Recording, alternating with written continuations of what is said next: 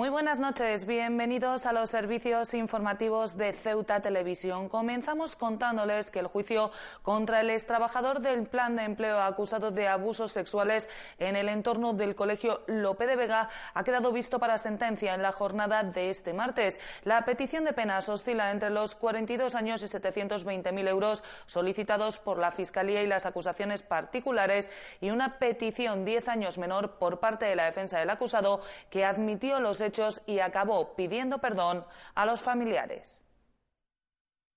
El juicio por el caso de Lope de Vega ha quedado visto para sentencia este martes tras que Fiscalía y acusaciones particulares pidan 42 años de prisión y 720.000 euros de indemnización, 10 años menos en el caso de la defensa. La vista comenzaba con la declaración del acusado que admitía haberse ganado la confianza de las menores aprovechándose de que su puesto de trabajo estaba en el interior del colegio cerca de los baños. La médico forense, cuyo testimonio estaba previsto para el jueves, se limitó a ratificarse en lo dicho en la instrucción. Quien sí entró en detalle fue el psicólogo. Advirtió que puede haber traumas inmediatos, de hecho en un par de casos así ha sido, y que a estas niñas les pueda quedar una remora que podría aparecer en un futuro. Que aparezcan y en qué forma estas secuelas es algo que el profesional no se atrevió a pronosticar. También declaró la directora del Lope de Vega. La docente señaló que las órdenes de trabajo a los operarios del plan las daba diariamente el secretario y que en efecto había ocasiones en las que estas personas, el acusado y otras dos, trabajaban en conjunto o a veces en solitario. Recordó que a todos los trabajadores del plan de empleo se les hizo entrega de un decálogo de comportamiento cuando se incorporaron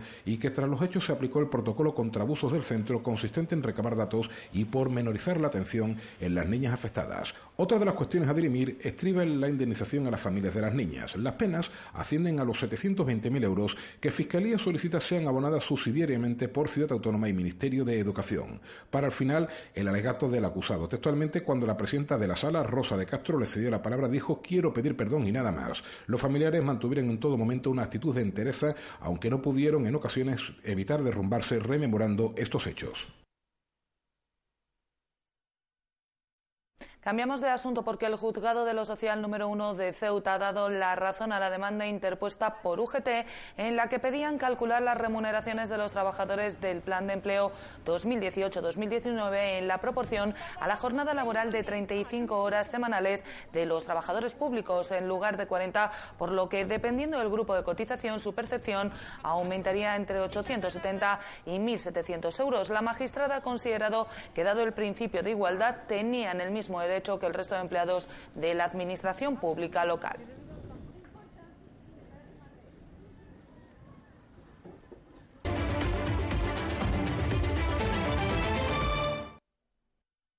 El Banco de España, en colaboración con la Cámara de Comercio, ha impartido un curso para conocer el euro, donde se dota a los participantes de las herramientas para poder detectar billetes y monedas falsos, además de conocer los protocolos de actuación ante la sospecha de que un billete no pueda ser verdadero. Medidas de seguridad que se adaptan continuamente a los tiempos.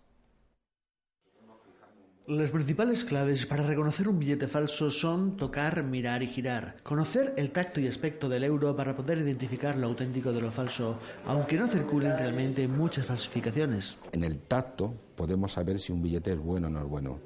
Después, eh, al mirar, hay una serie de, elementos de seguridad, eh, pues eh, la numeración verde que girando lo cambia de color, las líneas verticales, la famosa marca de agua, eso que si miramos al trasluz, la ventanita de los, de los billetes de 20, de 50, de 100 y de 200.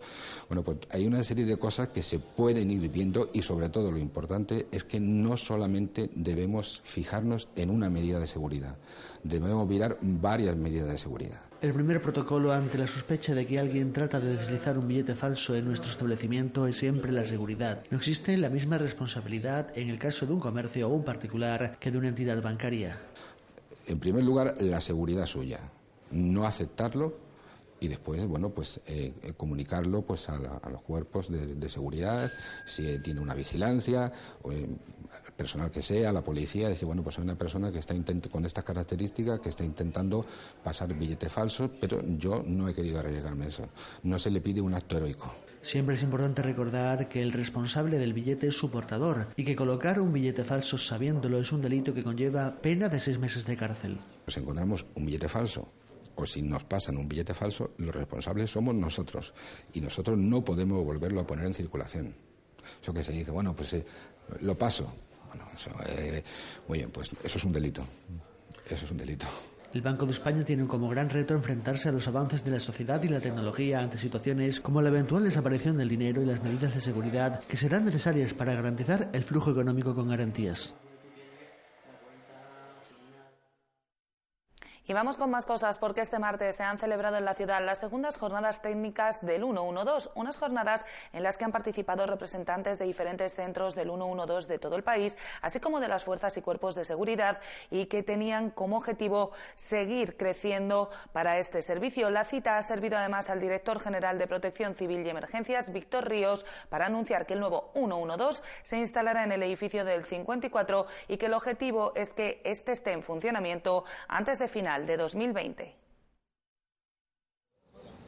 Ceuta coge este martes las segundas jornadas técnicas del 112, una cita que vuelve a la ciudad ocho años después de la primera y en la que participarán representantes de los distintos centros del 112 del país. El objetivo, ha explicado el director general de Protección Civil y Emergencias, Víctor Ríos, es conocer de primera mano el funcionamiento de las diferentes plataformas del 112, especialmente ahora que ya se encuentra en licitación la nueva plataforma para este servicio en nuestra ciudad que finalmente acabará instalándose en el 54. Porque, bueno, aquí en Ceuta dentro de poco, como sabéis, pues se va a el edificio de, la zona del 54 pues se va a reformar para que la sala nueva del 1-2 se instale allí y la plataforma eh, con todo el avance tecnológico también se, instale en esa zona. Entonces en esta jornada van a venir ponentes de toda la península, eh, de Barcelona, de Madrid, de Canarias, de Extremadura, de Andalucía, de Murcia, de Valencia en los cuales pues, nos van a explicar un poco el funcionamiento de los centros 112 de, de aquellas comunidades. Una plataforma para la que se lleva esperando mucho tiempo, pero que está más cerca de ser una realidad, marcándose como objetivo desde la prudencia, ha explicado Ríos, para su puesta en marcha el final del próximo año. El proyecto puede tardar entre 5 y 6 meses hasta que se adjudique. Entonces, a finales de año probablemente se pudiera. No, doy, no puedo dar fechas porque soy, no puedo controlar esas fechas, pero nos gustaría que fuese lo antes posible. De hecho, la plataforma ya está en licitación en plataforma, en la plataforma del Estado y el día 3 de diciembre ya sale, se cierra el plazo para esa licitación. La nueva plataforma incorporará todos los avances necesarios para modernizar el servicio del 112. Es los avances sobre todo la geolocalización de las llamadas, eso es importantísimo entre una emergencia. El AML, el AML es un sistema en el cual se geolocaliza el teléfono eh, con un error de 5 o 6 metros, muy pocos metros. También podemos tener, bueno, sobre todo el ICOL, que es un sistema en el cual los coches nuevos hoy en día pues normalmente tienen instalado en el caso de que tengas un accidente de tráfico en un sitio que está totalmente aislado y nadie se da cuenta que tienes ese accidente, el sistema salta al sistema 112 y se geolocaliza ese vehículo en, ese momento para poder atender esa emergencia. De todos estos avances y de su implementación en otras zonas del país se ha hablado a lo largo de las jornadas técnicas de este martes, a las que han acudido además representantes de las fuerzas y cuerpos de seguridad del Estado, así como del Gobierno de la ciudad o del INGESA o de formaciones políticas como Vox. Las jornadas han sido inauguradas por el director del 112 en nuestra ciudad, Javier Romaguera, encargado de dar la bienvenida a todos los asistentes a un intenso día de trabajo y aprendizaje. Las terceras jornadas de accesibilidad se han inaugurado a primera hora de la tarde de este martes en el campus universitario, una cita mediante la que se pretende seguir avanzando en el conocimiento para convertir a Ceuta en una ciudad cada vez más accesible en la que todas las personas, sea cual sea su condición, puedan desenvolverse libremente.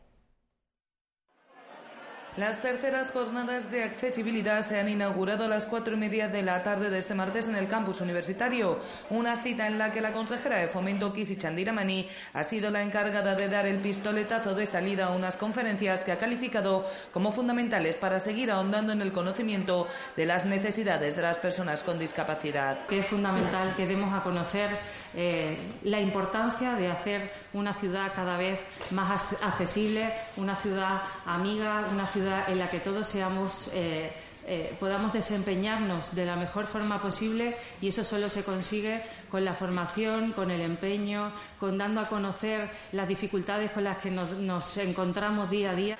Una cita en la que el director de la Oficina Técnica de Accesibilidad, Jesús Rodríguez, ha reconocido la existencia de numerosas deficiencias en materia de accesibilidad con dos ámbitos muy marcados. Pues numerosas como cualquier ciudad del mundo. Es decir, en Ceuta tenemos dos ámbitos bastante destacados, el centro que está mejor tratado, donde tenemos una zona de tránsito fácil, una zona bien acondicionada y tenemos un extrarradio que por la desgracia que tenemos heredada de, de una ciudad construida sobre ladera, pues tenemos numerosas barreras arquitectónicas con respecto a desniveles, a uso de escaleras y eso principalmente. Pero no solo de accesibilidad se tratará en estas jornadas que abordarán también la discapacidad y las necesidades de quienes la sufren en cualquiera de sus ámbitos. Así lo ha destacado el director del Inserso, Juan José López. En cuanto a la discapacidad, que es quizá en lo que más se centra el Inserso como institución, pues hay también dentro de estas jornadas sesiones dedicadas a la salud mental, sesiones dedicadas a otros aspectos de la discapacidad y de las personas con discapacidad, que creo que es muy importante tomar conciencia de ello y bueno, pues forman parte de lo que llamaríamos el estado de bienestar. Finalmente, en la cita ha estado presente también el decano de la Facultad de Educación, Economía y Tecnología, Antonio García, que ha puesto de manifiesto la importancia de encuentros de este tipo para generar debate. Eh, incluso el año pasado empezó a generarse un dilema sobre el tema de mantener o no los centros de educación especial y especialmente también pues queremos dedicarle a ese tema, ¿no? a debatir, a discutir, a plantearnos la necesidad o no todavía de mantener los centros de educación especial, qué camino hemos de seguir para una escuela inclusiva real, ¿no? que promueva esa presencia, esa participación y ese progreso del alumnado. Pues con la información sobre estas jornadas les decimos adiós, no sin antes recordarles que pueden seguir toda la actualidad de la ciudad en nuestros perfiles, en las redes sociales, Facebook y Twitter, en nuestros podcasts y, como no, aquí en www.ceutatv.com. Hasta mañana. Adiós.